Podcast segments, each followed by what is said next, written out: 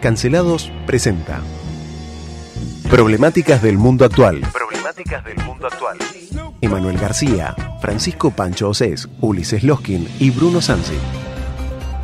Cancelados por el mundo. Cancelados por el mundo. Operación en estudio, Nicolás Torcheni. Cuando las cosas pesan, agarro la guitarra y no hay mejor desahogo que tocar un rato la guitarra para volver a poner los pies en la tierra. Para mí usted es un enemigo que me enaltece. Lo más lejos estoy de lo que usted representa, mejor soy. Por último, la cancelación selectiva. empecemos a quemar los campos de los ricos para que no tiren más glifosato. Quememos las hojas. Cancelados todos por cero. Yo voy a barrer a los ñoquis de la cámpora que nos quieren dejar como parásitos en el Estado. Mr. Gorbachev, tear down this wall. I'll be back.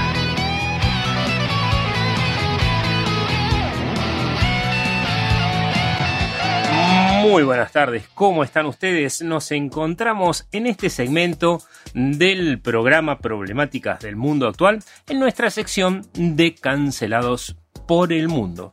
En Cancelados por el Mundo trabajamos algunas noticias y realizamos un análisis un poquito más profundo de algunas cosas que le interesan a todos ustedes y otras que no les van a interesar en absoluto, pero por lo menos nosotros las vamos a informar. ¿Por qué? Porque en el mundo pasan cosas y esas cosas nos afectan de una o de otra manera. Está conmigo el doctor Ulises Loskin. ¿Cómo está, doctor Loskin? Buenas tardes Bruno, buenas tardes Nico, a toda la audiencia. Bien, como siempre muy gustoso, disfrutando de esta hermosa tarde de jueves, con la adquisición de la tarde, una serie de una, unos cuantos macarones, nunca sé si son macarones o macarrones. ¿Qué, fideos? No, son eh, como pequeños alfajorcitos de harina de almendra, si no me equivoco. La, Sí, mayoría están huevo. re- la mayoría están rellenos con ganache. el- acá el, el productor o el que los fabrica me va después a decir cómo se dice. Este, pero bueno, ganache. Yo debo decir algo, estos macarrones, que son tipo estos alfajorcitos eh, que tienen clara de huevo y almendra, son los mejores que he probado en mi vida. Y lo digo en serio, ¿eh? Sí, Es yo también. Un No. elogio que no suelo hacer, excepto a la gente que se lo merece, por lo menos por sus eh, cualidades culinarias. Mira que he probado en Francia, he probado en Italia, pero nunca tan ricos como los que hace Matías García. Más cielo que otra cosa se llama. ¿Ah, sí? Sí, sí, sí. Bueno, qué gente, qué gente mala esta. Eh, pero bueno, te cuento, Ulises, hoy tenemos un programa eh, entre que va y viene, porque tenemos algunas noticias internacionales y muchas nacionales que se convierten en internacionales, no solamente porque afectan nuestra vida cotidiana, sino porque es cómo nos ven desde afuera. Eh, así que te cuento, antes de que empecemos, que Taiwán está que arde. Está que arde, exactamente. Está que Eh, arde. Está que arde. Yo estuve viendo los otros días cuando terminó el programa, vos me hablaste del porcoespín de misiles. Y Sí. nada más gráfico que esa imagen, ¿no? Es lo que pretende justamente Estados Unidos para la pequeña isla de Formosa, eh, que nada tiene que ver con nuestra provincia de Formosa. El nombre, hermosa No, no, no, significa. Exactamente, la isla hermosa, que allá fue colonizada. La isla por- bonita, por digamos. los portugueses, exactamente. Y mm, de ahí el nombre. Pero lo que se pretende es eso. Básicamente eh, blindar Taiwán para evitar cualquier tipo de eh, posible amenaza o ataque por parte de China. Sí, que China en este momento lo está practicando, ¿no? Es importante decir que después, como dijimos, como advertimos que iba a suceder, no solamente ayer, sino toda la semana pasada, la visita de Nancy Pelosi, eh, la representante de la Cámara de Diputados y el Senado norteamericana, la tercera en la línea de sucesión presidencial. Recordemos está Joseph Biden, Kamala Harris y también por el Partido Demócrata la señora Pelosi. Eh, fue ahí, se armó lío, los chinos advirtieron y en este momento acaban de rodear toda la isla de Formosa con barcos y eh, están haciendo una práctica de invasión con fuego real.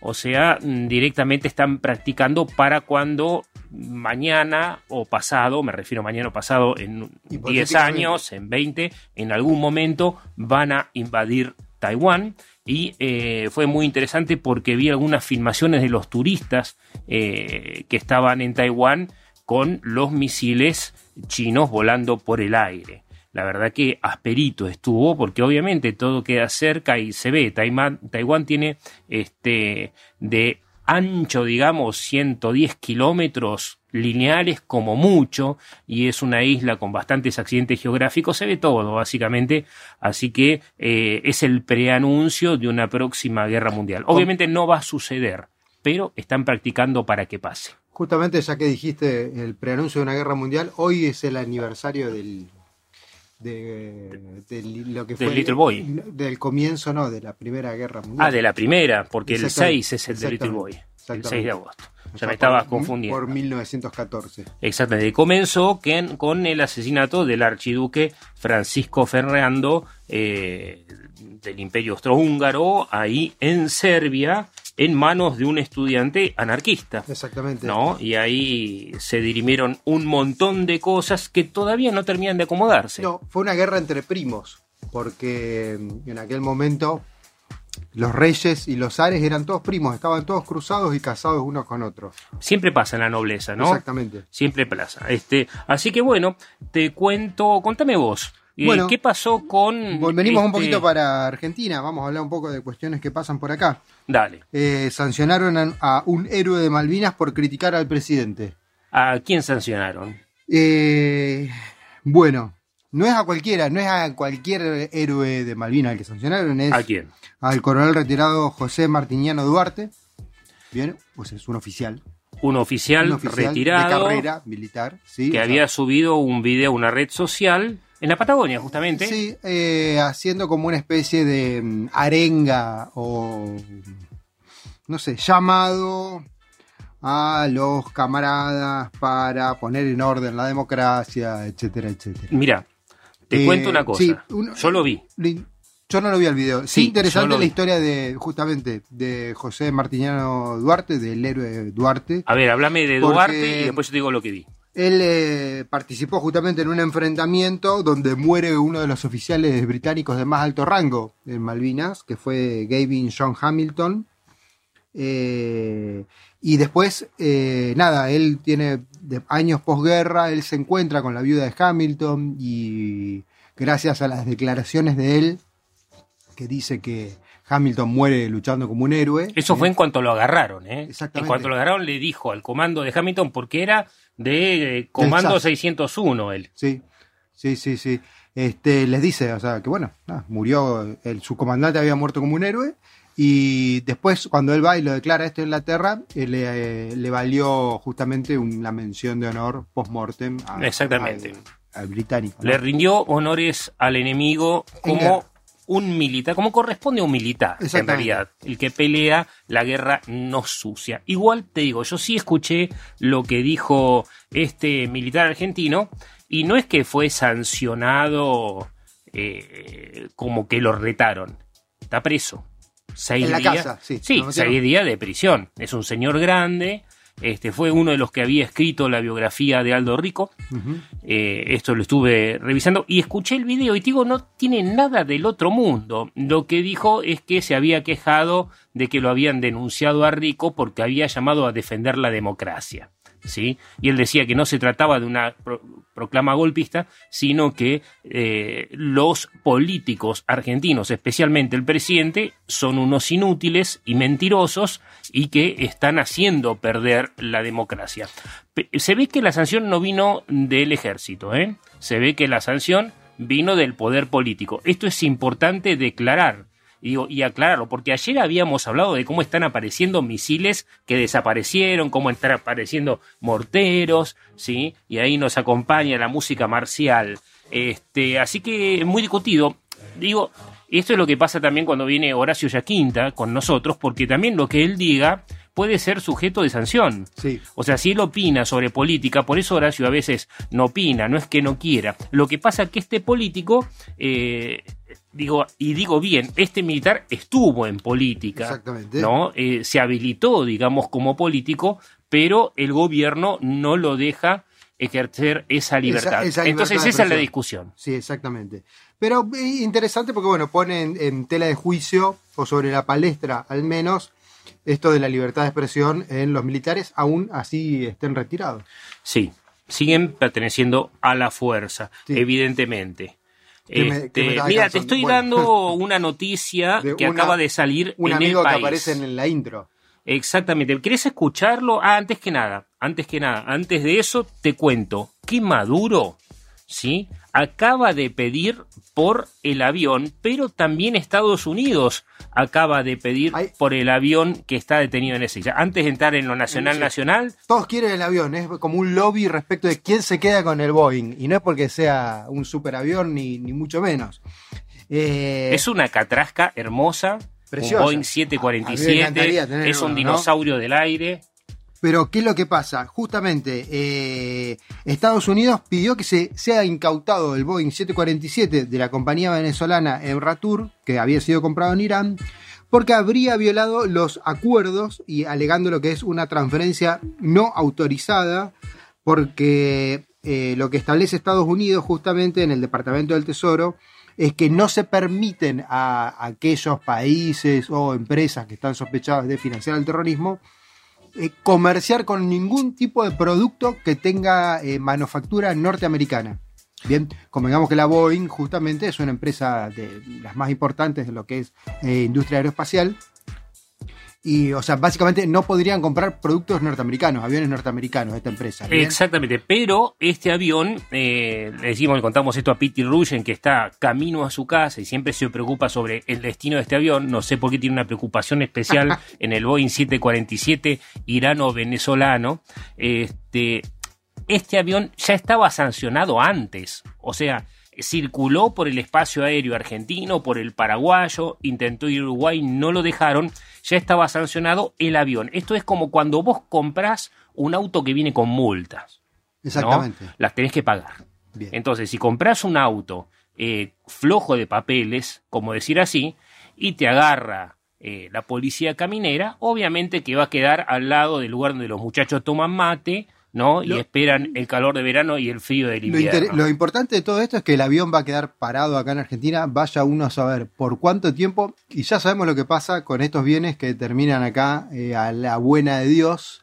Eh, Le van a robar las ruedas. Le van a, seguramente, las Se- ruedas. Se ¿no? la van a poner a la moto. Cuando vengan eh, los norteamericanos a buscar el avión, se van a encontrar quizás. eh, No van a encontrar nada. Viste como la película El Señor de la Guerra, hay una imagen Sí. donde él baja en África y en una noche le desarman Sí, el avión, ¿no? la, Una- la recomendamos, la recomendamos. Acá se la van a llevar. Pero, ¿sabes que Maduro se quejó? Ah, sí. Sí, sí, contra el imperio. Somos ladrones, según Maduro. Escuchá. A ver. Esos aviones, como el caso de Argentina, que le pertenecen a Venezuela, los recuperaremos del secuestro y del robo descarado de nuestros bienes, de las cuentas bancarias.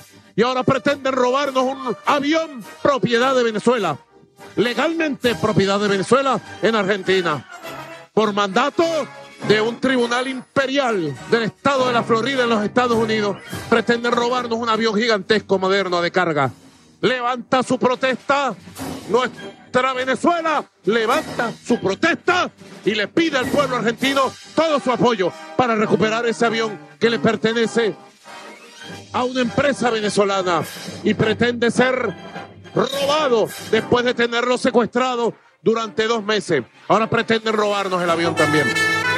Secuestro, secuestro y robo es lo que cometió Argentina según Maduro, que está enojadísimo con Alberto Fernández. Por eso se ve que Fernández no se quedó mucho tiempo en la asunción de Sergio Massa, porque tenía miedo que Maduro lo mande a buscar, porque estamos trabajando para el imperio. Sí, eso dice Maduro. Este, bueno, lo que te acabo de mostrar es lo que salió en el diario El País sobre Sergio Massa. Te invito a leer el titular. Por favor, Sergio Massa presenta en Argentina un plan de ajuste acorde a las exigencias del FMI. ¿Cómo? ¿Cómo? No, te voy a leer bien porque. Sergio Massa era. A ver. Eh, presenta a la Argentina un plan de ajuste, la palabra es así, eh, ajuste, no la estoy imponiendo yo ni mucho menos. Pero no dijo eso, Massa. No lo dijo, pero bueno, lo dice. Y es- acá insisten con el tema del superministro, que es una palabra que a mí no me gusta. Eh, el superministro de Economía debe reducir el déficit fiscal, atacar la inflación y acumular la reserva del Banco Central. Que conste que, a ver, lo que pretenden hacer es seguir ajustando a los que trabajamos, No. porque de la política no se habló hasta No, ahora no. de reducción de gastos, nada. Yo le creo a Massa. Mira, es más, le creo a Massa cuando hablaba con Jorge Rial hace años esto. Y le creo 100%. Escuchá lo que le decía a Rial Massa si se juntaba o no con el kirchnerismo de nuevo. No te vas a volver a juntar con los kirchneristas, ¿no? Nunca más.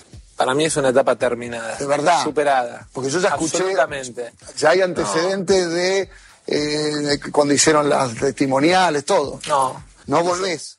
No, ya está, ya fue para mí. Para mí es una etapa terminada, Jorge. Y tiene que ver, te diría, con una convicción, que es sentir que no tengo nada que ver ni con Moreno, ni con Delía, ni con La Cámpora. Yo no tengo nada que ver con eso. Y entonces no puedo volver para atrás. No puedo volver para atrás. Nunca más. Lo rebanco a Massa. Nunca digas de esta agua no es de, be- de beber, ¿no? Lo rebanco a Massa. Te digo por qué. A ver. Porque él no está mintiendo. Te digo por qué no está mintiendo, Massa. ver. Porque no es que se está asociando a la cámpora.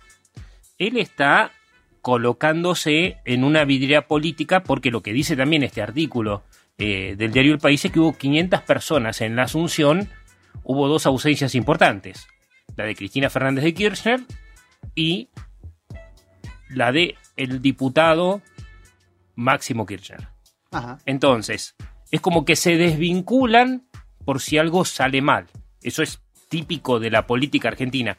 Yo confío en la palabra de Massa porque estuve mirando los antecedentes y mira, tengo una nota del página 12 del 1 de diciembre del 2010. A ver, página Sí, sí, 12, sí. primero de diciembre del 2010. Exactamente. Y tengo, es más, un cable de inteligencia de Wikileaks de para quién trabaja Massa. Ajá, dice, el turno de los exministros, página 12, eh, el diario del País publicó ayer nuevos extractos de cables firmados por la embajadora norteamericana Vilma Martínez. En su versión aparecen comentarios críticos de los antiguos funcionarios hacia los Kirchner y de la embajadora Martínez sobre Macri. Bueno, y acá aparece eh, sobre Massa, eh, ¿Qué dice? que justamente eh, dice que lo que habría dicho Massa respecto de la vicepresidenta, eh, una psicópata, un monstruo. Una, no, no, ese una- Kirchner. Ah, No, la bien, vicepresidenta él la defiende. Ah, dice que bien. estaría mejor sin Kirchner. Sin, sin Kirchner, claro, está bien. Bueno, Sí. bien. Eso dice Massa. Bueno. ¿sí? Como que ella era tipo víctima de violencia doméstica. Mira, te digo, el cable de inteligencia que tenemos acá de los norteamericanos, eh, que justamente habla de la. acá está, crítica- acá está. A ver, Está dale. más claro esto que Esto la- el- lo traducís, dale. Está más claro. Sergio Massa dice que Néstor Kirchner eh, es un psicópata, un monstruo, un cobarde, eh, era un genio perverso, un genio perverso, dice justamente. Y habla justamente de eh, Cristina como eh, una persona absolutamente eh, sumisa y eh, sometida, dice, eh, que estaría mucho mejor sin Néstor. Exactamente, pero Parece que mira. se le cumplió, porque Sí, sí, pero mira, te voy a decir, lo que opinaba en ese momento Aníbal Fernández de Massa, porque es importantísimo, hoy están compartiendo gabinete, ¿no? Bien. Entonces, escucha con atención, esto fue más o menos por la misma época, Massa habría hecho alguna crítica a eh, los kirchneristas. es gracioso escucharlo a Massa decir eso, porque Massa siempre estuvo pensando en cómo traicionar a otros para tratar de sacar una ventaja. Nunca se dio cuenta que un día podía aparecer un libro como el de Santiago O'Donnell y contar lo que él iba a decir a la embajada de los Estados Unidos para agraviarlo a Néstor Kirchner, este, o las reuniones que él hacía en, la- en el despacho de jefe de gabinete de ministro a ocho metros de la propia presidenta de Nación traicionando a la presidenta de Nación. Los traidores, lo puse yo en una nota que escribí ayer, en, un artículo que escribí ayer en página 12, ellos son de, lo- de, de- de esos tipos de traidores que para ellos existen dos clases de personas, los que cagaron y los que van a cagar. Ese es el actual sí, es eh, Aníbal. Aníbal Hay- Fernández, el ministro realmente- Aníbal Fernández hablando de Massa. Cuando uno mira lo que es la, a mí que o a nosotros que nos gusta seguir y mirar lo que es política internacional, hay algo que suele caracterizar a los políticos que es la formación en oratoria. Bien, es un es algo de lo cual yo carezco y lamento muchísimo que me encantaría poder tenerlo. Pero cuando uno mira políticos internacionales, ve que tienen una formación en oratoria y están absolutamente entrenados en eso. Cuando uno mira la mayoría de los políticos argentinos, son personas que carecen de oratoria, muchas veces eh, ni siquiera saben hablar o hablan un, castellano muy rudimentario. Hoy en día hay dos grandes oradores en la política argentina, que está de más aclarar que yo en lo personal no comulgo con ninguno de los dos, pero son Cristina Fernández de Kirchner a la cabeza, que es una oradora excelente y creo que por eso muy pocas personas se le animan a un debate mano a mano, porque es impresionante la capacidad discursiva de oratoria que tiene. Y el otro es Aníbal, Aníbal Fernández. Está es, bien, yo te pongo a Moreno también. Es un orador de, de primera línea. Yo te pongo a Moreno. No coincido básicamente en un montón de cosas con ninguno de ellos, pero yo te pongo a, a Guillermo Moreno. Guillermo también. Moreno también, sí. Tiene una gran capacidad oratoria. Sí, sí. Lo que pasa es que eh, para qué se usa esta capacidad, Exactamente. esa es la cuestión general. Y lo que decía Alberto Fernández, eh, perdón, eh, Aníbal. Fernández de Morsman, eh, decía de el libro de Guillermo O'Donnell que sacó, Guillermo O'Donnell trabaja en página 12, yo lo leí, habla de los Argenleaks, que son justamente estos eh, documentos secretos que se filtraron de la embajada norteamericana. Y entonces dice acá, cita, ¿no? Eh, que Massa fue despiadado, ¿sí? Esto dice O'Donnell en sus críticas a la pareja presidencial, especialmente a Néstor. Aunque ninguneó los informes de prensa que decían que él y Kirchner se habían agarrado a las trompadas en el cuartel de campaña en la madrugada previa a la derrota de las elecciones de mitad de periodo, en junio pasado, llamó a Néstor, en lo que vos decías, de psicópata cobarde, y dijo que su actitud de matón en la política esconde una profunda sensación de inseguridad e inferioridad. Dice que la esposa de Massa se alarmó a tal punto, con estos comentarios desinhibidos, que él le pidió a Malena dejar de ponerme caras, le dijo. Esto fue comiendo en la embajada norteamericana. Por eso, y esto explica por qué Massa no se está aliando a los Kirchner. Massa está haciendo la agenda del FMI. Esto es cierto. Y salió a pegarle la ex embajadora eh, en Venezuela, justamente, eh, y la ex embajadora en eh, Estados Unidos, salió a pegarle durísimo a Massa por su, eh, sus tradiciones, según ella, a Cristina Fernández de Kirchner, a tal punto que eh, lo tilda como representante de el Fondo Monetario Internacional. Lo Ah. cual no es errado. Te digo que no es errado ¿por qué? Porque Massa se la pasa viajando a Washington, a Nueva York, haciendo negocios eh, con esta gente, representando al país de esta manera. Tiene mucha habilidad política Massa, eh, sobre todo una capacidad increíble de solidarizarse con el vencedor. Eh, eso no se, no se le puede negar, pero en realidad hizo más ajuste que Guzmán. A, Guzmán. a Guzmán lo mataron por decir que iban a eh, elevar los precios, que iban a quitar algunos subsidios. Más allá los da por quitados. Este, en este sentido es sí un ajuste lo que se viene. Hay que, sí, son por ahora son eh, superministros, son solamente a- anuncios. A mí me gustaría ver que se apliquen en la política los, los anuncios. Es que es muy difícil, Es es muy muy, difícil, difícil, sí. porque nada de lo que anunció ni es nuevo, ni está apartado de lo que dijo Guzmán, y no sabemos si es un avión, si es un tren, si es Superman, Supermasa, no tenemos idea. ¿sí? Bueno, eh, salimos un poquito de la Argentina y después seguramente tenemos que hacer mención a lo que pasó, a- antes de irnos, a lo que pasó acá en la provincia. ¿Ah, sí? Eh, sí, creo que corresponde. Contame. Eh, pero vamos a hablar un poquito de Perú. Perú, Perú absolutamente convulsionado, desorganizado, desde que sumió, Asumió Castillo. Castillo, nos han dado... El outsider de la política. Exacta- exactamente. Eh, renuncia el, el presidente del Consejo de Ministros de Perú, o sea, Aníbal Torres, es el cuarto jefe de gabinete, de gabinete perdón, en dejar el cargo en medio de la polémica que envuelve a la presidencia del Perú. Pero Castillo, que está hace muy poco tiempo y ya tiene gravísimas denuncias de corrupción. Sí. Bien.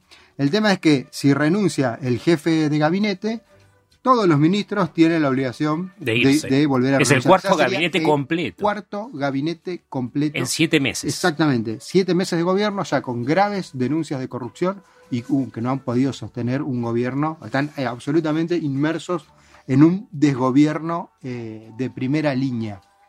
Así que eh, mandamos un saludo a, A los amigos a los peruanos. amigos peruanos y Esto sabe por qué les pasa, ¿no? Por tener la camiseta con los colores de River. Sí, sí, los otros días hablamos de la bandera del Perú, de los orígenes de la bandera del Perú. Exactamente. este, pero, pero bueno, hay otra cuestión acá respecto de Perú. Eh, ¿Qué más? sí, la música está muy bien. ¿Qué tenemos? Eh, Wendy Zulka. Claro, que fue el, el programa más. No, pero es Bolivia. El programa eso. más escuchado del mes fue, Eh, no, claro. no puedo creer. Bueno, eh, diferencias, La gente es en, poco seria. diferencias en cómo se enfrenta el conflicto entre Argentina y Chile, el conflicto mapuche. A mí no me gusta usar la palabra mapuche, pero bueno, la verdad que los eh, titulares de los diarios lo nominan como conflicto mapuche. Sí, yo no lo sea, usaría como conflicto no, maracuchamo, pues se trata de, básicamente de delincuentes y por otro lado algunos reclamos muy interesantes. Exactamente, pero, o sea, como que se termina generalizando algo, ¿no? Creo que el, el orden de Le hace mal a los mapuches. La- exactamente, la estigmatización Sí. al día no, o sea, no, no, los mapuches quemaron esto, uno lee los titulares y son espantosos. Creo que hay que, hay que tener un poco más de cuidado con eso. Eh, pero bueno, eh, Chile, con estas eh, grandes políticas de izquierda y lo demás que viene teniendo, como pasar aviones por encima de un país vecino y lo demás. Vos estás enojado porque te pasaron cinco, nos pasaron cinco veces por encima los aviones chilenos para ir a Malvinas. Tenés que desenojarte. Son nuestros Sí. hermanos, estamos en la patria grande. Bueno, eh, como después de todas las políticas ¿no? de integración o con el conflicto mapuche, como ellos dicen, ¿cuál fue la idea que tuvo? Lo mejor que pudo hacer, militarizar toda la Araucanía. No. O sea, así absolutamente. Les mandó mano Bueno, dura. es una política bien de izquierda, te digo. Una política bien de izquierda, condescendiente con lo demás. Y pareciera ser que en ese sentido, nosotros los argentinos somos un poquito más blandos. Somos laxos. Más blandos, más laxos. eh, no, no nos quejamos mucho al respecto, no pasa nada lo que sucedió ahora, eh, el, el último incendio donde... ¿Cuál de que- legislatura? No, es- no ese, ese vamos a hablar ahora. Ah. El de las cabañas que se quemaron, que la- se quemó lo demás y la persona. Sí. Ah, sí, que, incendiaron al, al- al pobre hombre, al cuidador de, de la cabaña. Mientras, antes de entrar en lo último, te contamos, hablando de gobiernos de supuesta Sí. izquierda, acaban Un- de asesinar al periodista número 13 en lo que va del año en México. Sí. Otro Dos por mes. periodista asesinado. Dos por mes. Exactamente. Dos periodistas por Impresionante. mes. Sí, sí, sí. Impresionante. Increíble. Bueno, hablando de incendios, y para terminar el programa Prendido Fuego, Dale. con mi lista tengo eh, los enemigos que me siguen. ¿En serio? Bueno, Bueno, eh, Ulises tal- haciendo un amigos. Ex, secretario de la TECH eh, fue mm, ¿qué- responsabilizado. ¿Qué es la TECH? Perdón. Asociación de Trabajadores de la Educación del Chubut, si no me equivoco. Ah, es un docente. Docente en funciones gremiales. Ex, ex- docente en ex funciones gremiales. Está bien, la gente Bien. que da el ejemplo. Ahí está. Eh, fue responsabilizado por su participación en los incendios y daños en la legislatura del Chubut ocurridos en septiembre de 2019. Esto es de hace un ratito nomás. Bien, la justicia lo consideró coautor del hecho. La jueza María Tolomei halló culpable al ex secretario de la TECH, Santiago Goodman, del delito de incendio por lo ocurrido en la legislatura del Chubut entre el 17 y el 18 de septiembre del año 2019. Asimismo, resolvió absorber a Mariana Castro y Marcela Ancaleo, que habían sido imputadas por el delito de carácter de coautores.